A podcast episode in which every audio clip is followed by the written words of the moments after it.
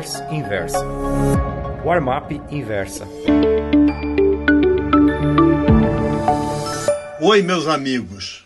O texto da Warm-up Pro de hoje é Como dizia Ulisses. Após as passeatas de domingo, vi e li a opinião de diversos comentaristas políticos da TV e dos jornais. A maioria, que me pareceu tendenciosa, fez questão de comparar o evento a favor de Bolsonaro com outro, ocorrido dias antes, contra o contingenciamento de verbas da educação. Com poucas exceções, os jornalistas fizeram questão de minimizar a segunda manifestação na comparação com a primeira.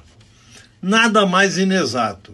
Se houve diferença entre o número de presentes em um e outro evento, essa foi muito pequena. A verdade é que muita gente queria, porque queria, que as passeatas de domingo fossem um fracasso e elas simplesmente não foram. É simplesmente uma questão de constatar a verdade.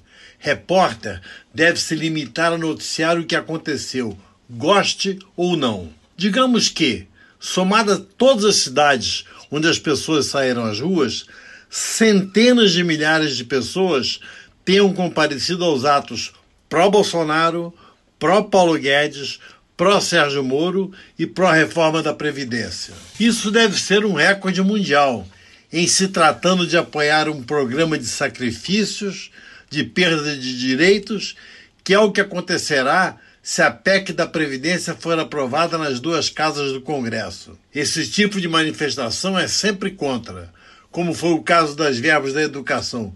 Nunca a favor.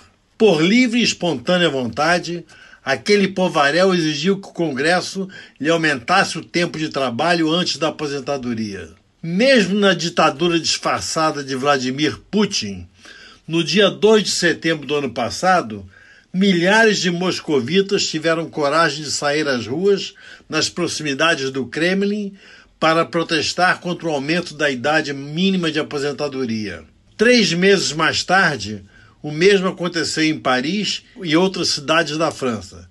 É verdade que o francês se proclama contrário a tudo que surge de novidade, onde cerca de 300 mil cidadãos, em meio a uma greve geral que parou o país, se rebelaram contra as reformas sociais de Emmanuel Macron, que incluíam novas regras previdenciárias.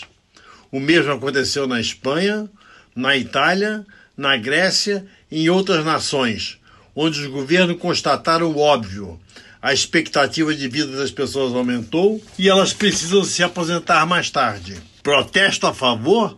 Só mesmo no Brasil. E mesmo assim, pela primeira vez. Isso rendeu muitos pontos a Jair Bolsonaro, gostem seus críticos ou não. Contra fatos não se argumenta. Ontem, o mercado de ações corroborou minha linha de raciocínio. O Ibovespa subiu 1,32%, 1.236 pontos. Foi um passo de ganso, sem ironias, por favor, em direção à aprovação da PEC.